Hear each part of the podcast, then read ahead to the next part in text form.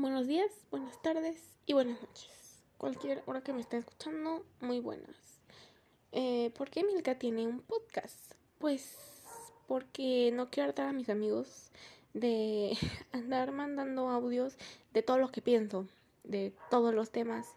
Y además siento que esto va a ser como un lugar en donde puedo hablar de cualquier cosa que se me dé la gana y, y así dar mi opinión de cualquier cosa y cualquier tema. Y mi mente que está navegando por un navío y se vuelve loca y nunca deja de hablar. Y dije, ¿por qué no? Y aquí estamos. Espero que les guste.